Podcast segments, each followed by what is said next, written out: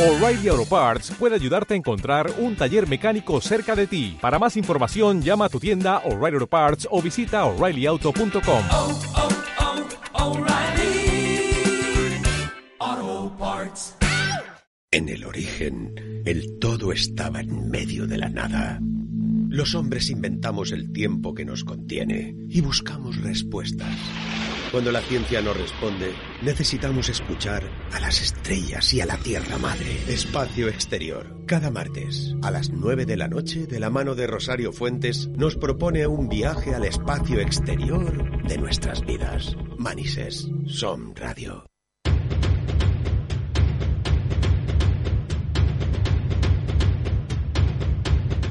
Buenas noches, bienvenidos a vuestro espacio, Espacio Exterior. Hoy os invitamos a hacer un viaje. Vamos a viajar al interior de la Tierra para averiguar qué seres habitan en esas profundidades. Como sabéis, el programa está dedicado al misterio, ciencia y tecnología. En los mandos técnicos tenemos a Julio Leal, el que nos conecta a través de las ondas y con el que empezamos a hacer este viaje.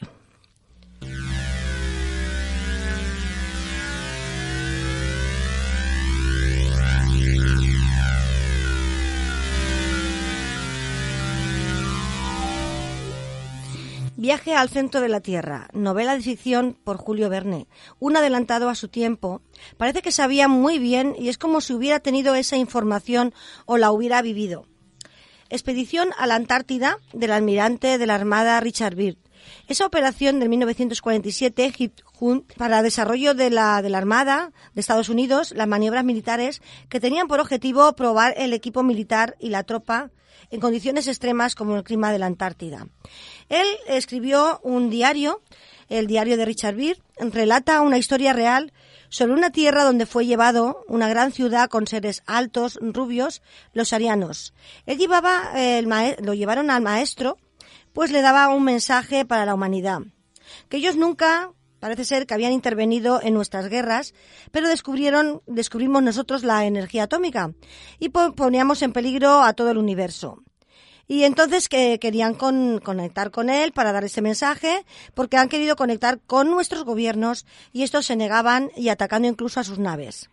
Que nos llevan miles de años de ventaja y que los humanos vamos a la destrucción, porque no quieren perder el poder.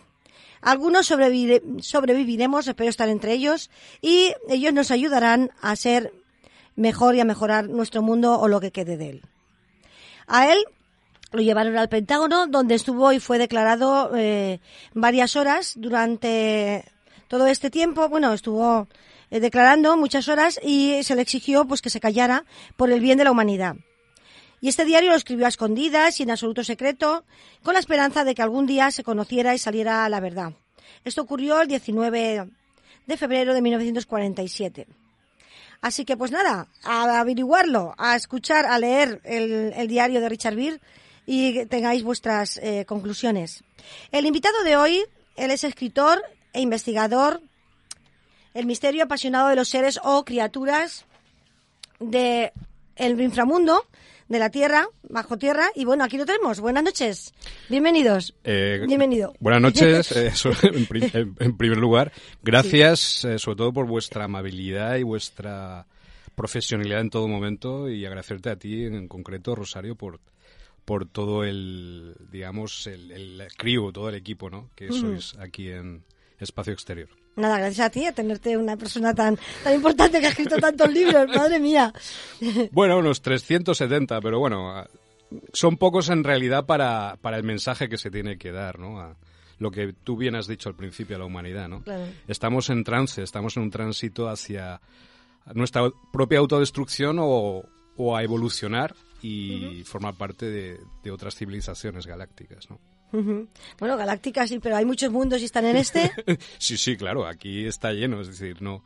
eh, ellos saben de nosotros, pero nosotros no, sabe- no sabemos de ellos. Eso Bueno, lo- algunos de nosotros sí que sabrían de ellos. Sí, Sí. que han estado quizás Sí. porque Julio Verne sabía muchísimo y por lo visto de, de todo ese inframundo, ¿no? Sí, además es curioso que es la única profecía de, de Julio Verne que no se ha cumplido todavía.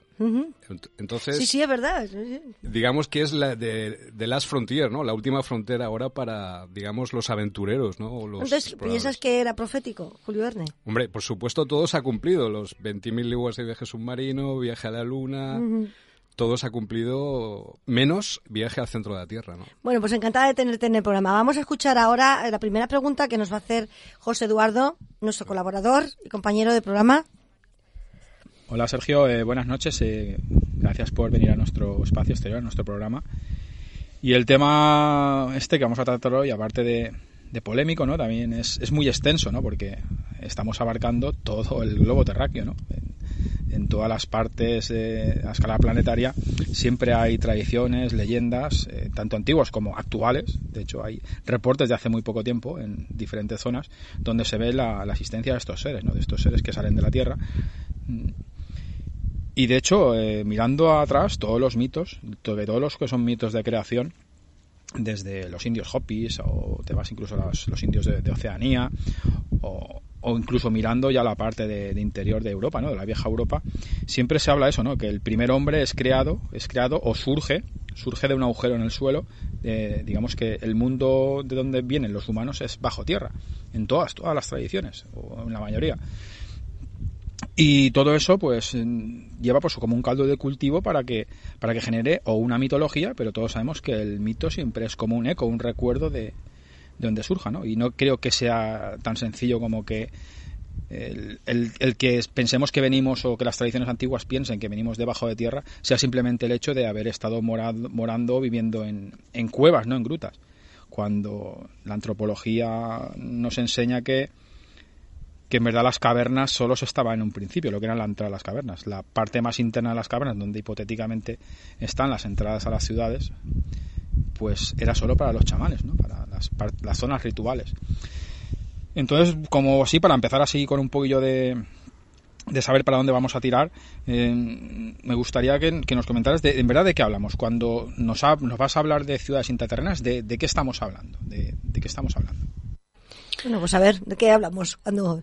Bueno, pues es una pregunta interesante. ¿eh? Bueno, yo cuando conocí a José Argüelles, eh, en el 2005 vino aquí a Donostia, España, y yo lo considero como mi maestro, ¿no? Y él, él lo que decía, lo que aprendí de él fue que ellos conocen de nosotros, me refiero a los intraterrestres, pero nosotros no, no los conocemos a ellos, ¿no? Eh, me refiero porque él, por ejemplo, eh, vivía en la zona de Oregón, de Estados Unidos, donde está el monte Shasta, y allí se encuentra una de las entradas más importantes a una de las ciudades intraterrestres más grandes del mundo, que es Telos. ¿no? Además, Telos tiene también una aura de, de profecía alrededor de ella muy importante. Es, una especie de... como acceder a otro nivel espiritual. Y, más en concreto a la pregunta que me has hecho, José Eduardo, pues ciudades intraterrestres, yo hablaría más de seres intraterrestres. Eh, muchos investigadores hablan de seres intraterrestres eh, bajo tierra, otros hablan de seres eh, en bases submarinas, es decir, en bajo lagos, bajo mares, océanos, ríos, etcétera, ¿no? Pero en realidad los dos son lo mismo, son eh, lugares, eh, cubículos bajo tierra con amplias eh, cavidades en las cuales viven seres humanos y seres no humanos, ¿no? Desde hace miles de años. Y bueno, pues ejemplos hay Telos, hay está Erx en Argentina, está también la ciudad de Deposit en Amazonas, en Brasil, enorme también. En el Himalaya también, ¿no? En el Himalaya Shambhala es la- una de las ciudades más míticas de, dentro de la mitología de- de- del budismo tibetano, ¿no? Y no solo eso, sino que además todas estas enormes también la cueva de los tallos en Ecuador es muy importante porque ahí Sí. se descubrió una biblioteca metálica con restos de, de civilización egipcia y sumeria, una cosa Ya ves. harto interesante, muy no, no, sí, interesante. sí. De eso daría para, para un programa solo para sobre Sí. ese tema. No, ¿no? sí, ya hablaremos, ya tenemos.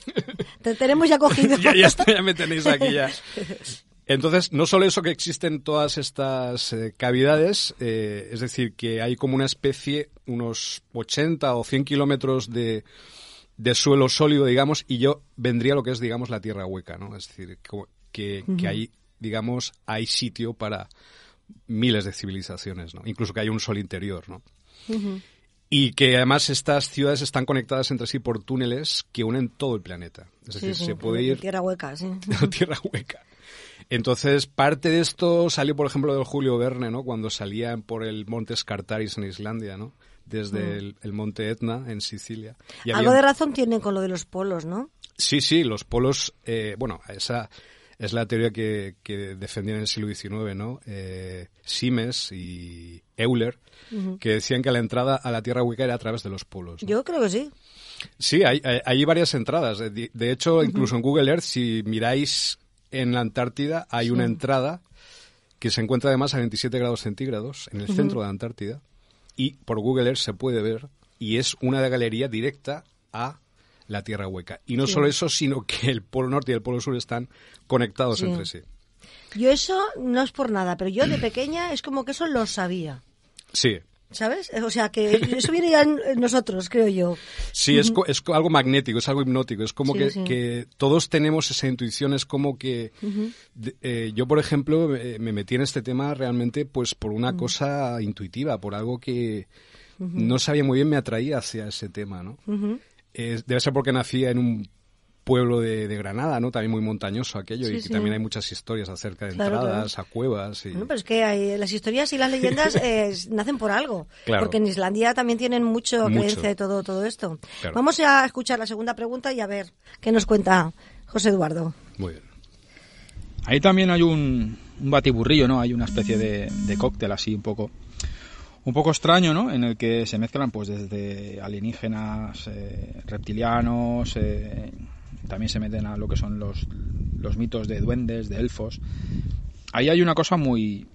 O sea, se, mezcla todo. Yo creo que todo no puede ser. Entonces, más o menos, eh, primero, mm, la pregunta sería, ¿estamos hablando de lugares físicos? O sea, que realmente pisas el suelo y debajo hay una capa o kilómetros de, de, de tierra o de lo que sea, y luego hay una ciudad con, todo lo que tenga que ser de tecnología y tal, o realmente estamos hablando de, dimensiones, de, lugares dimensionales que sí que están en, aquí en, el planeta, pero llega un momento que por lo que sea, por, por cruzamiento de líneas Schumann o Harman o lo que sea, que llega un momento que pasas o trasciendes ese umbral, siempre hay una entrada, ¿no? Traspasas ese umbral y es otra dimensión.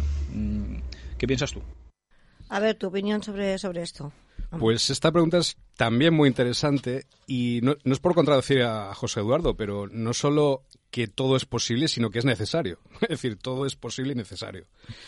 Y en referencia más concreto, eh, te puedo decir que en muchos cuentos, muchas leyendas aparecen eh, estas ciudades etéricas que se abren a través de hechizos, por ejemplo, en las mil y una noches, ¿no? La- Hay una ciudad que se abre eh, tocando una roca y aparece de repente una ciudad de la nada con sus torreones y sus ciudadanos comprando en las tiendas y tal.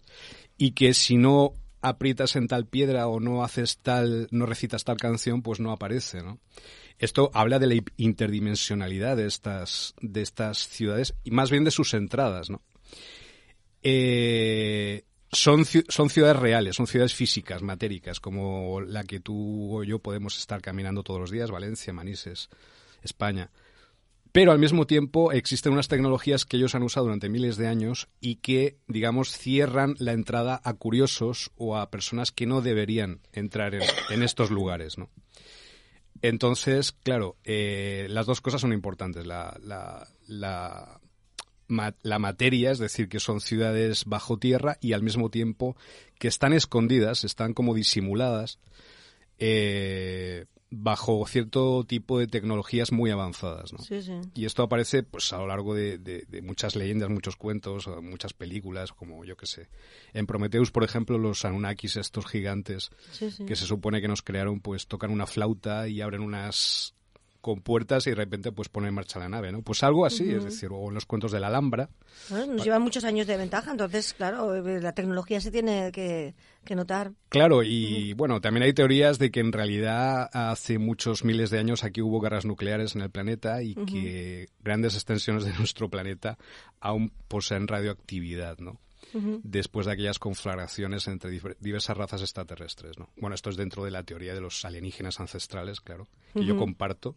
Sí, sí, yo también los, eh, los veo y tal. sí, me encanta. Y, por ejemplo, la ciudad de Mohenjo-Daro en la India, pues es, eh, si se hace un estudio, se hizo un estudio sobre la radioactividad y se encontró restos de radioactividad que solo puede ser producida por una conflagración nuclear. ¿no?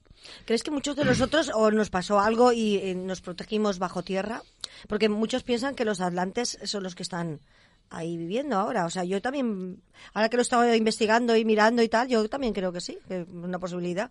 Exactamente, fue justo eso. Es decir, hubo una conflagración entre diversas razas extraterrestres, pleiadianos, contra regresivos, eh, reptilianos, aliens grises, etcétera. Y eh, en cierto momento la única manera de protegerse era bajo tierra. Entonces tuvimos que eh, protegernos, construir estas ciudades y meternos bajo tierra. Lo que pasa es que como resultado de estas guerras, digamos, eh, fueron los reptilianos, no los humanos, los que tuvieron que refugiarse, o sea, salieron perdedores. Ahora es al revés, ahora están saliendo ellos a la superficie y nosotros estamos en riesgo de, Sí, sí. de autodestrucción. Eh, digamos que ese tipo o ese conflicto estelar continúa, ¿no? De otra forma, ¿no? Y aquí estamos en, en mitad. Estoy viendo la camiseta que pone Star Wars y te digo, eh, resulta que el, bueno, el, el muñequito que no me acuerdo ahora cómo se llamaba, el verde. eh, Sí, el Yoda. El Yoda. Pues resulta que dicen, porque yo he estado escuchando vídeos y tal de, de- de lo de la tierra hueca, la tierra. Bueno, la cosa que esos seres son, no son humanos, son seres vegetales. Porque los vegetales nos llevaban muchos años de ventaja y están en el planeta muchos más años que nosotros. Entonces dice que mm, hay como una cosa en el universo, una regla, que cuando tienes inteligencia es como que eres bípedo, bueno, tienes la forma más o menos humanoide. Sí, humana. Y entonces que esos realmente sí que existen y que son vegetales. ¿Tú Sí. qué piensas de todo eso? Bueno, hay, hay un libro precisamente de José Argüelles que se llama La sonda de Arturo, Sí, sí. que ahí habla de- de una la aventura de los arturianos, ¿no? A través de- del espacio hasta llegar aquí a, a la Tierra, ¿no?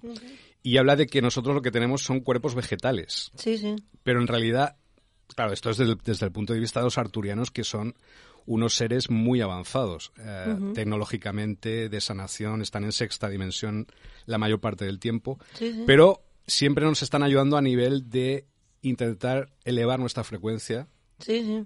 y de llegar a una conciencia de unidad con el resto de razas de, de la galaxia y del universo, ¿no? Lo que pasa, claro, están los otros regresivos que intentan bajar la frecuencia y que pensemos que estamos solos en el universo, que aquí no hay nada, que es una, esta- esta- este planeta es una roca que va por el espacio. Sí, sí, sí. Absurdo, ¿no?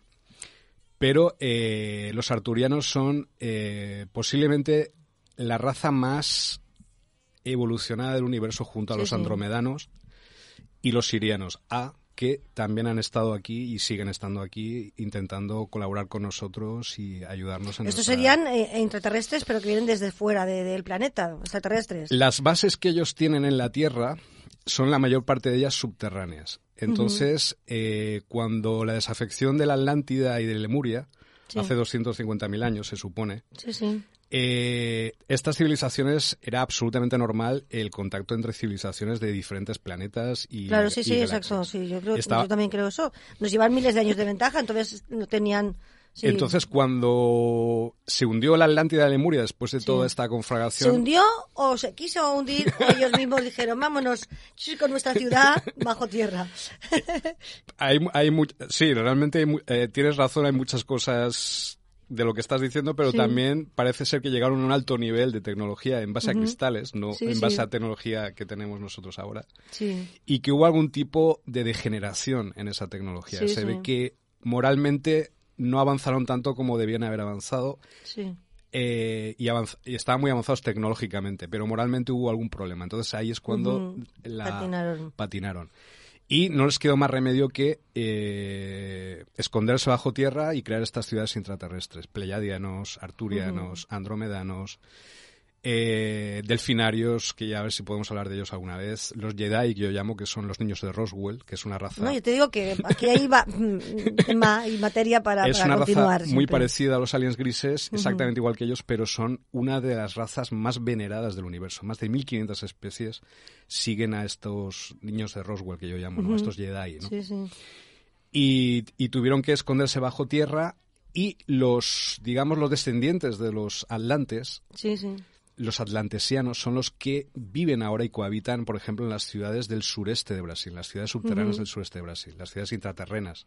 Y son humanos. Eso estás muy enterado que tú has vivido en Brasil. ¿Has tenido alguna experiencia? Sí, claro, yo allí he tenido una iniciación intraterrena, realmente, ¿no? Bueno, de eso hablaremos eh, en Sí, otro programa. muy bien. Eh, vamos a escuchar una cosa. ¿Crees en las hadas? Sí, por supuesto que creo en las hadas. Sí, y en los pues- duendes. Vamos a, a ver cómo creemos en las si hadas. no, no estaría aquí. Yo creo en las hadas. Yo creo, sí creo. Yo creo en las hadas. Yo creo, sí creo. Yo creo en las hadas. Yo creo, sí creo. Yo creo en las hadas. ¿En qué? Yo creo en las hadas. Yo creo en las hadas. Yo creo en las hadas. Yo creo, en las hadas. Yo creo en las hadas. Yo creo en las hadas. Yo creo, sí creo. Yo creo en las hadas. Yo creo, sí creo. Yo creo en las hadas. ¡Cierra el pico! ¡Te corto el cuello! Yo creo en las hadas. Yo creo, sí creo. Yo creo en las hadas. Yo creo, sí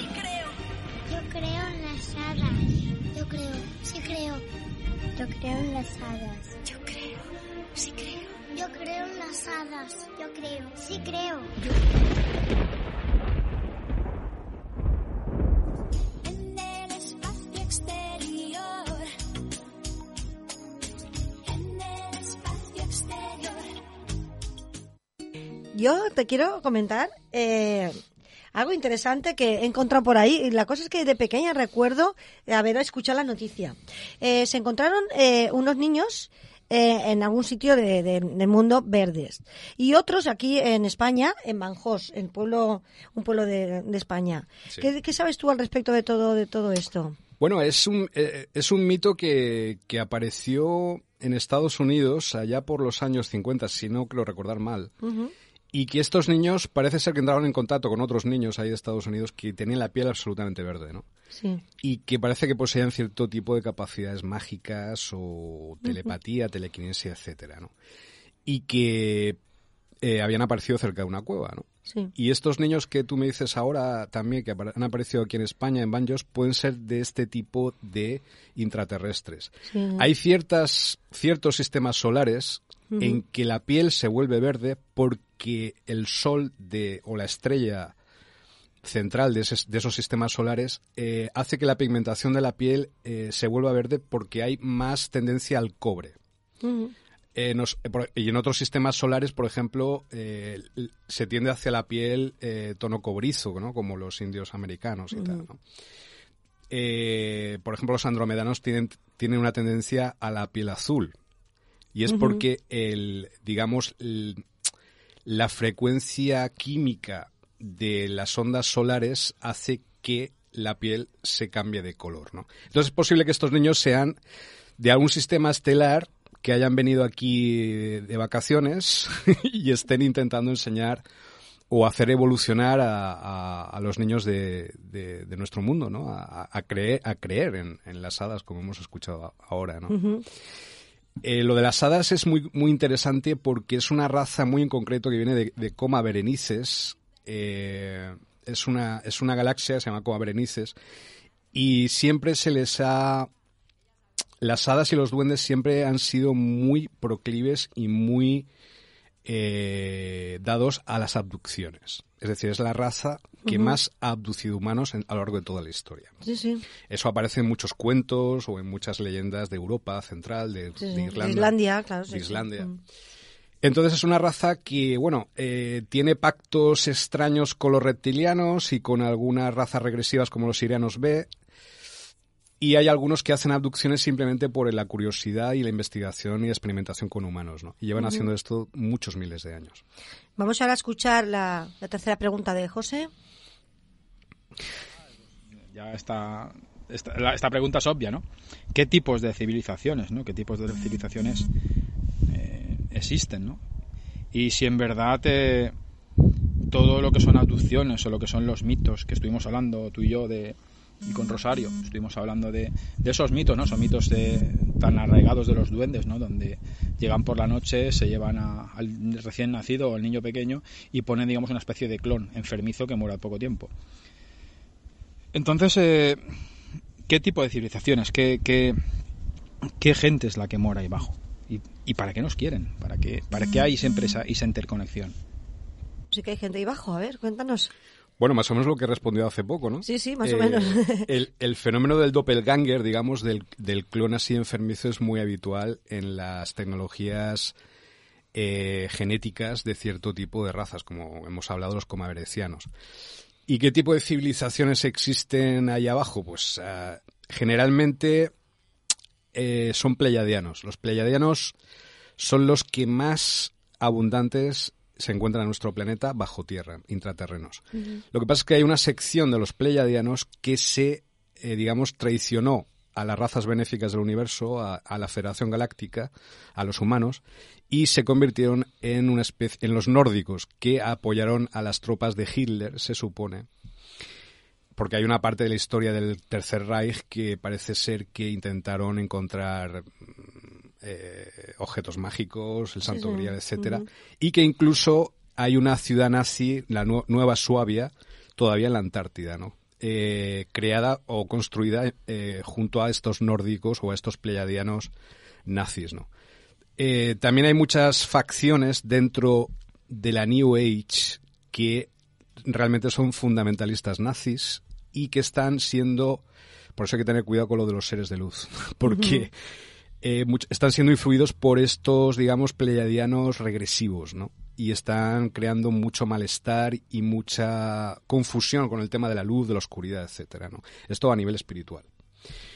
Entonces, eh, aparte de pleiadianos, pues están los andromedanos, que son muy benéficos a nivel espiritual. Están los, lo que yo llamo los niños de Roswell, que aparecieron en el ovni de, de Nuevo México en 1947, que son una raza muy avanzada. Yo le llamo los Jedi, porque son físicamente igual que los grises, los aliens grises, pero son absolutamente opuestos, una polaridad opuesta, son muy positivos.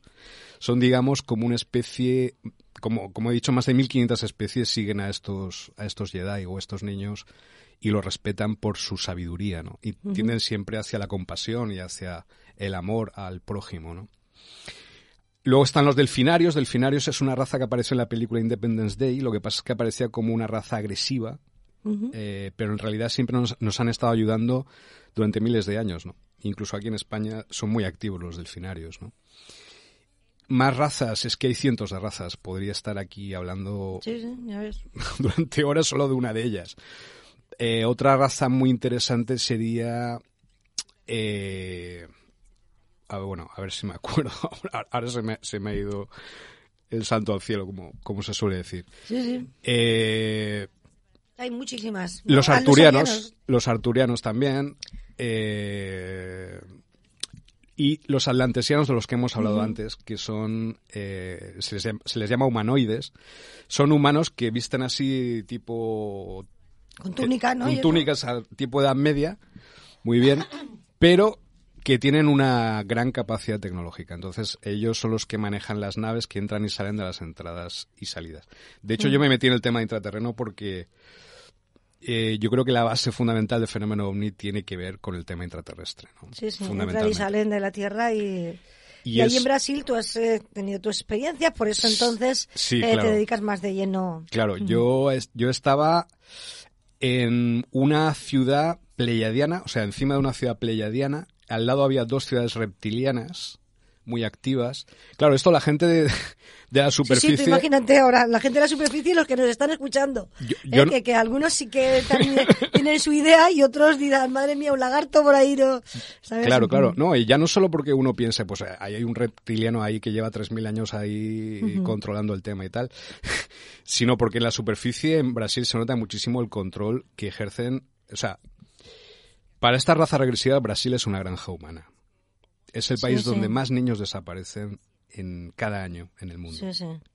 No solo eso, sino que hacen experimentos genéticos con la población y otros, otra serie de barbaridades. Sí, ¿cuánto ¿no? nos queda por descubrir sobre todo eso? Sobre todo los niños que desaparecen. Exactamente. Que no se sabe nada Y más. es un tema ellos. muy grave en todo el mundo, eh, ya no solo en Brasil, en Estados Unidos incluso, en los países desarrollados, ¿no? ¿Dónde están esos niños, no? ¿A, Sí. a dónde se los llevan? De eso podemos hablar, si queréis, en otra ocasión. Sí, con- sí, tenemos varios, varios ya. con más calma. Y allí, pues, eh, tuve, mm, vi incluso un, un, un OSNI, que hay una base submarina andromedana muy grande, justo entre Brasil y Argentina, y allí descubrí, apareció un, en mitad de la noche apareció un, un ovni así, un OSNI como biológico, era, parecía un Sí, animal sí. a unos 200 metros, tengo además el vídeo grabado en YouTube, y de repente desplegó las patas como una especie de, de- de tren de aterrizaje, ¿no? Y se fue, pero vamos, impresionante. Un- una nave nodriza muy grande, ¿no?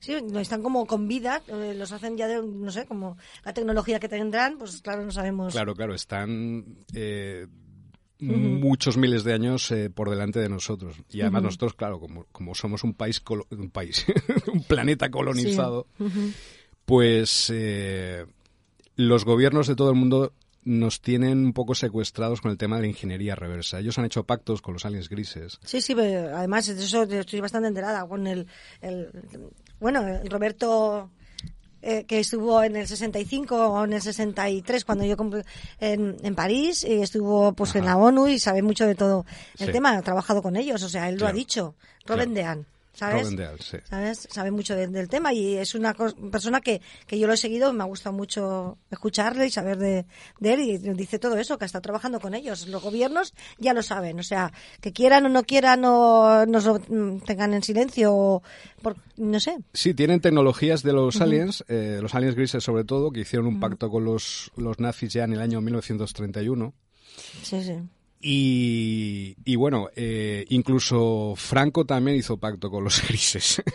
No me extrañas, es que eh, empezamos a evolucionar en- en- entonces. a- Esto yo en sé que todos suena- sentidos, con la mente, con investigaciones, con No, eh, todo. Sí, es- sí. España es uno de los países más controlados a nivel electrónico a través de, de, un- de una tecnología Montauk que se llama, que fue un proyecto que surgió en los años 80 en Estados Unidos. Pero España, claro, Franco eh, fue apoyado por los aliens grises, hizo un pacto con ellos. Esto, claro, esto lo, lo- lo- yo sé que es fuerte de decir así, pero yo lo tengo en, en uno- en el libro El complot en España, bases subterráneas, Sí, sí. gobierno sin Montauk 1942-2017. Bueno, tienes que hablarnos de España y sobre todo de Valencia, de las Claro. entradas aquí en Valencia.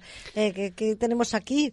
Eh, ¿Quién vive debajo de nosotros? Bueno, en Valencia hay una base submarina reptiliana a unos 80 kilómetros eh, al este de lo que es el, la bahía de Valencia, a unos 11 kilómetros de profundidad.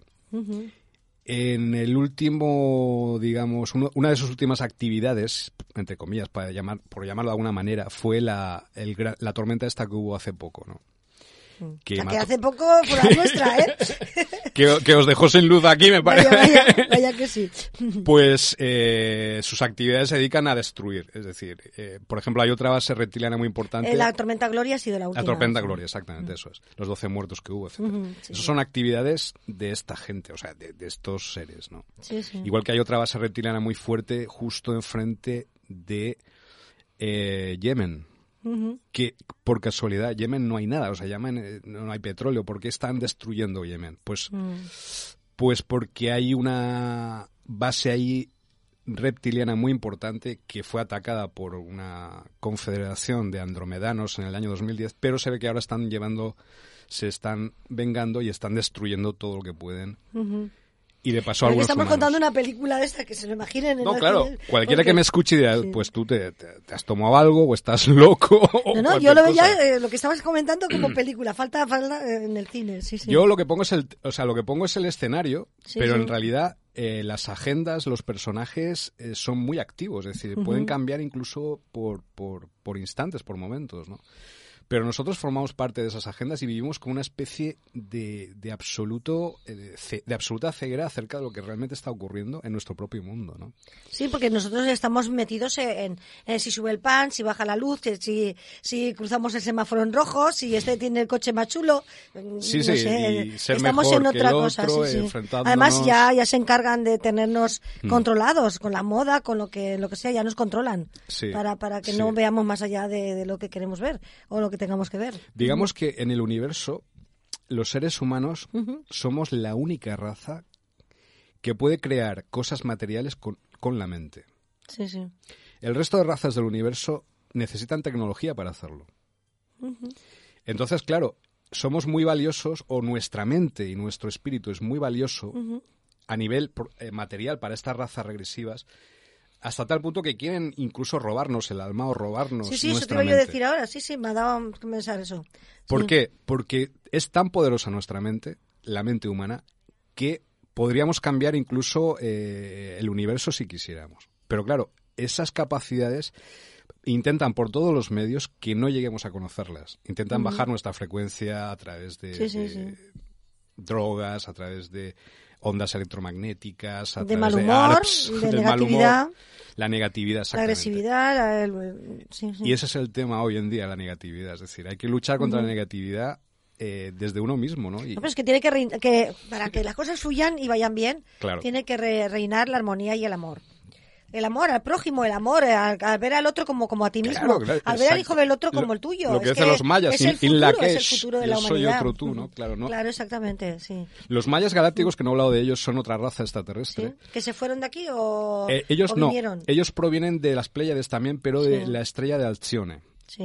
Yo entré en contacto con ellos a través de José Argüelles, cuando Sí, el tema del 2012, que él fue el que Ah, que promovió todo. promovió de- todo el tema de, digamos, el- calendario el, maya, calendario maya, etcétera. Entonces yo aprendí mucho con él acerca de, en realidad, en qué estamos moviéndonos, qué es lo que está ocurriendo en realidad. Ver las cosas con claridad. Es decir, nos están controlando. Somos un claro. planeta colonizado en estos momentos. Entonces, ¿cómo lograr una resistencia lo suficientemente eficaz para quitarnos de encima todo ese lastre, toda esa negatividad y poder evolucionar como especie y entrar eh, por nuestro propio por nuestros propios medios en la Federación Galáctica o en todas las confederaciones de todas las civilizaciones Sí, sí. cósmicas. Pero claro, hay una ley en el universo que es la ley del libre albedrío. Ellos no pueden intervenir. Sí, sí. Muchos dicen, oye, ¿por qué no intervienen ya los, los extraterrestres y nos liberan de todo esto? No, tienen una regla básica que me parece también muy bien. Porque- Algo de ética tenemos que tener. Claro. No, sí. Y es lógico que la, la gente se pregunte eso. Pero es que ellos esperan que nosotros crezcamos como, como raza sí, sí. hasta llegar al nivel de ellos.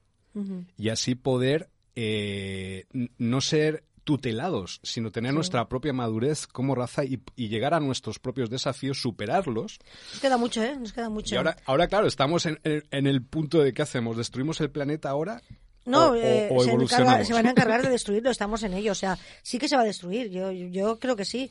Que para darnos cuenta de lo que tenemos y tal, eh, esto se va un poco al pique y eh, para darnos cuenta y otros seguirán y lucharán por el planeta, por cambiar. Porque es que mm, esto se está rompiendo. Es que no, no podemos seguir viviendo así, por una parte avanzando tanto y por otra parte tan mal. Y luego el poder, el poder, el poder. El, el ganar, el ganar, el, el negocio de todo, ¿sabes? O son, sea la- que... son las agendas y de hecho eh, los gobiernos sobre sí. todo y, y todas las tecnologías que han conseguido los aliens ya podrían eliminar el, el hambre del mundo la miseria Claro, exactamente. en, sí. en un mes Sí, sí. Si es que tienen ya la tecnología claro. para limpiar el planeta en, en un mes pero no quieren usarlo porque prefieren quemar todo el combustible fósil quemar la atmósfera y convertir Claro. esto en una especie de, de planeta completamente infernal Claro. en vez de, de convertirse esto en un paraíso, en una especie de, de parque de atracciones galáctico, dado. Que con diferentes eh, percepciones, eh, gente con diferentes Y respetándonos y entre respetando, nosotros, claro. porque claro, venimos de muchas, de muchos sitios de- del universo Sí, sí. y, y tenemos unas agendas y tenemos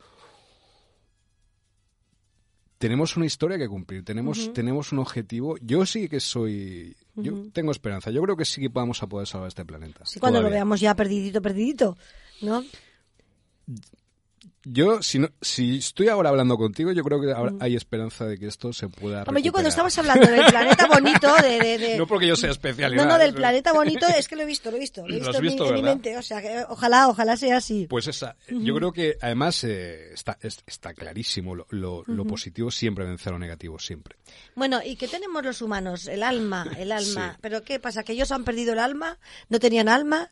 ¿Que notan en nosotros? ¿Que, que no sé, nuestra luz? ¿Qué, qué es eso lo que buscan? Eh, digamos, eh, bueno, vo- voy a hablar en concreto de los aliens grises. Los aliens Sí, sí. grises es una raza que viene de Zeta Reticuli.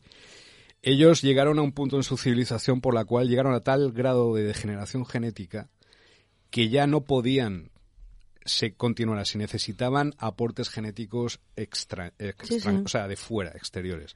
Y empezaron a colonizar eh, a través de portales en el espacio y en el tiempo. Llegaron aquí, también llamados por ciertos científicos nazis, entraron en nuestro espacio-tiempo y empezaron a actuar. Eh, si te das cuenta, a partir del año 1931 la- la- el avistamiento de ovnis ha crecido de manera exponencial. ¿no? Sí, sí, sobre todo a partir del 47, que fue cuando hubo también muchas historias, sí, sí. Mm. Entonces, los aliens grises son, digamos, los que más abducen, pero además de manera agresiva. Por ejemplo, el caso de que aparece en la película Fuego en el cielo. Ahora no me acuerdo el nombre del, del abducido. Travis. Sí, Travis, Travis. Es muy sintomático que el tema de las abducciones que hacen los grises es siempre de manera muy traumática. Intentan eh, sacar nuestro ADN, nuestro código genético, que todavía está más o menos sano, y crear una raza híbrida entre ellos y nosotros. ¿no? Sí, sí. Pero lo que pasa es que les ha salido mal, les sale mal. No, no, no funcionan esos híbridos. Entonces hay otras razas que están intentando ayudarnos para evitar esas abducciones y evitar en todo lo posible que sus tecnologías, sus implantes, su, su control electrónico afecte a la mayoría de la población. Pero hay millones de abducidos en todo el mundo. Sí, sí, muchos, muchos. La verdad que. Porque no sabemos, eh, no, no llevamos la cuenta, pero que. Hay sí, hay psicólogos que han hecho, hay muchos, o sea que es que, claro, no sabemos. Vamos a escuchar a, a José Eduardo con su última pregunta. Y como, como última pregunta, pues eh, en España me comentaste que hay alguna ciudad, ¿no? Eh, ¿Qué localización exacta y, qué es lo que habría debajo, ¿no? Y nada, pues eh, esperarte otro programa porque es- este programa se nos va a quedar muy, muy corto, se queda muy cortito. Hay mucho para explicar. También hay mucha gente que está haciendo preguntas. Y nada, pues te emplazamos, te invocamos y te convocamos para otro programa para, para continuar, ¿no? Estirándole un poco más la madeja a esto. Y ya, ya veríamos pues la parte de conspiración, de ocultación de todas estas civilizaciones y porque en verdad no se sabe nada de, de todo esto, ¿no? Pues nada, much- muchas gracias y buenas noches. Pues muchas gracias a ti, José Eduardo, por tus preguntas y por tu paciencia conmigo, porque ya, me habéis conocido, sabes que soy un poco enfático en algunas cosas. Así que gracias.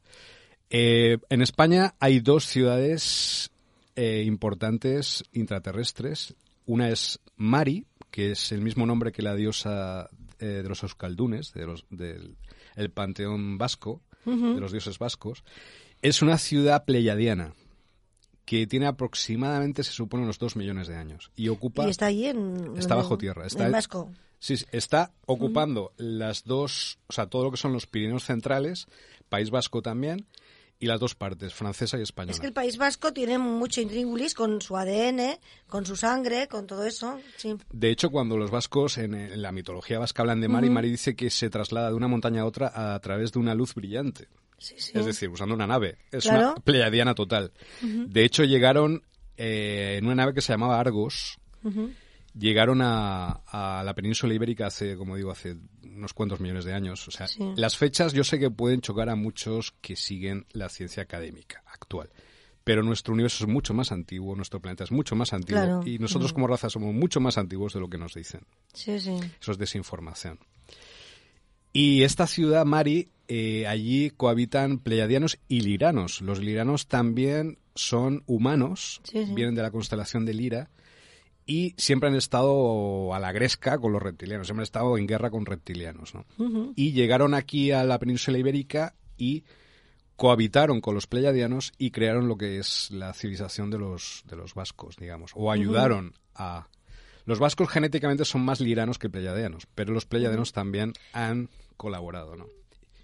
Sí, sí. Y luego hay otra ciudad que se llama Agartha III, que Sí, sí. ocupa todo lo que es el sur de la provincia de Granada y parte de la provincia de Almería, que allí es donde residían los, los delfinarios y los niños de Roswell, de los que yo os he, os he hablado anteriormente. Sí. Pero hubo una guerra con los reptilianos, tuvieron que irse y pues ahora quedan, me- quedan algunos, por supuesto, porque no se rinden, pero quedan menos, ¿no? Porque hay una ciudad reptiliana al lado que se llama Draco 1, que ocupa todo el desierto de Almería.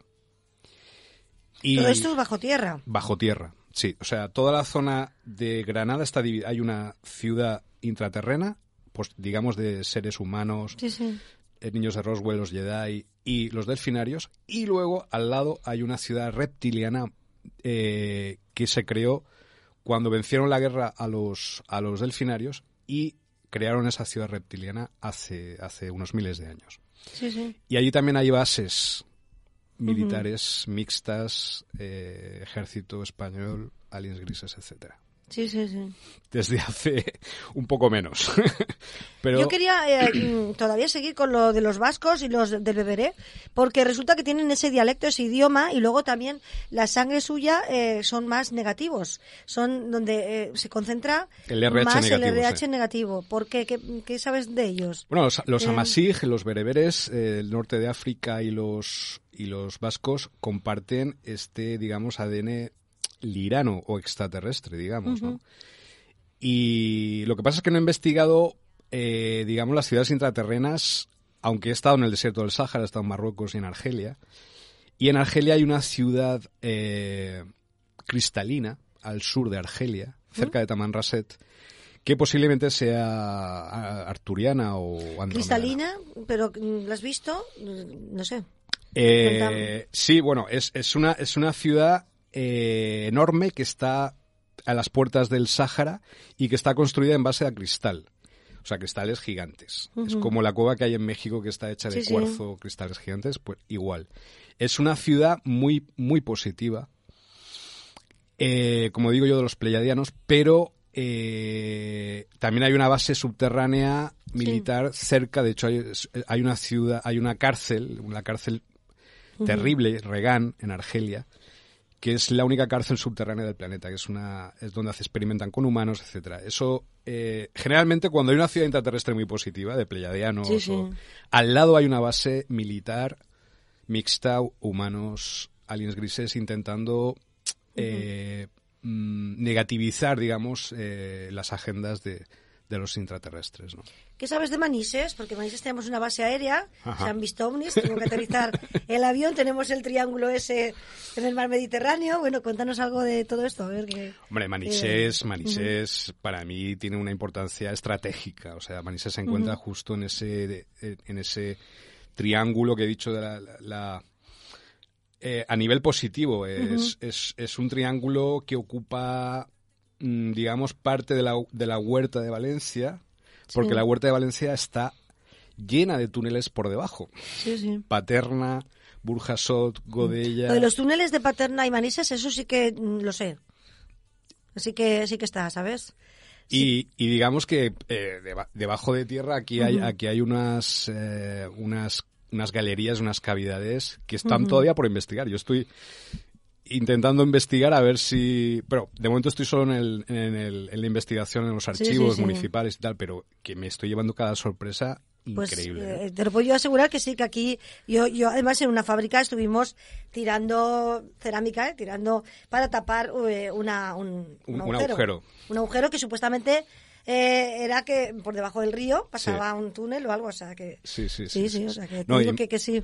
Manises le tengo yo un cariño especial y el 40 aniversario de, de los avistamientos va a ser un gran acontecimiento, ¿no? No solo aquí en España, sino en todo el mundo. Es decir, Manises tiene una importancia radical en ese, Sí, sí. en ese mundo ufológico, ¿no? Sí, sí. Eso esperamos, a ver si eh, realmente. La verdad que se, se habla mucho del tema, además es, es el caso y no por casualidad, mejor, ¿eh? mejor documentado de, de España y de parte de Europa, o sea que está muy bien. Y eh, eso que me comentaste, disculpa que te, que te Sí, sí. interrumpa un poco, acerca de, de aquí hay ciudades intraterrestres, aquí en, en Valencia. Sí. Yo estoy ahora en el, en el punto de, de empezar a investigarlas. Pero como estoy más centrado en, en La Mancha, ahora estoy con el caso Luisa, Sí, sí, me, como que- sí, sí. el caso Luisa es muy importante para mí porque ha permitido que toda esta teoría que yo hice sobre las ciudades intraterrestres en España... Tenga sentido, ¿no? De hecho, soy pionero. Nadie estudia esto, investiga esto en España. Muy Lo hice bien. desde Brasil, en plan Sí, teoría. ¿no? Muy bien. Pero con el caso Luisa, una vez llegué aquí a España, empecé, empecé a ver que es real, que existen las ciudades Sí, sí, extraterrestres, las bases subterráneas y que existen eh, todo, todo lo que conlleva esto, ¿no? Es decir, todos los fenómenos que ya hablaremos en, en su momento Pues largo y tendido. Pues eh, nada, tú vas a, a participar en el 40 aniversario del caso Manises que va a realizar la Asociación de Ufología de Manises. Para mí es un honor y un privilegio. Y bueno, pues eh, comentarle que vamos a hablar del tema intraterreno, que vas a, a informarles de muchas cosas. Sí, ahí, ahí estaremos, ahí aportando nuestro pequeño granito, ¿no? Nuestra pequeña pieza del puzzle, ¿no? Para ver un poco, eh, un poco mejor el, todo el panorama, ¿no? Porque hay mucho, hay mucho que investigar en, mu- y en muchos sentidos. Bueno, pues prepararos que el día 30 de mayo haremos el gran 40 aniversario aquí en, en Manises. Y bueno, para la semana que viene, el miércoles que, que viene en la Casa de la Cultura, tenemos Buscando otras realidades, que es un programa que hacemos en YouTube, la Asociación de Ufología de Manises, y van a, a participar Cristina San Martín Gómez, eh, que es medium sanadora, y Rosana Gutiérrez eh, con su lema Salvemos a la Tierra que ya estuvo aquí la semana pasada. O sea, os esperamos, es de 6 a 9 de la noche. Estaremos ahí y nada, esperamos que, que vengáis. Es entrada gratuita. Y bueno, aquí vamos a dejar el tema. Continuaremos la semana que viene. Continuamos con Sergio eh, Cobos. Y quería daros las gracias a, a ti, Rosario, a José Eduardo, a- al equipo de Radio Manises y, so- y al equipo de Espacio Exterior y sobre todo vuestra enorme capacidad de empatía conmigo. Yo sé que no soy una persona fácil de, de tratar en algunos momentos, Bueno, pero bueno, eh, habéis tenido paciencia, habéis tenido comprensión uy, a mí me encanta eh, escucharte, o sea que a mí me encanta escucharte. y os, eh, muchas gracias, de verdad, muchas gracias. Bueno, pues lo dejamos aquí, amigos, hasta la semana que viene. Muy buenas noches.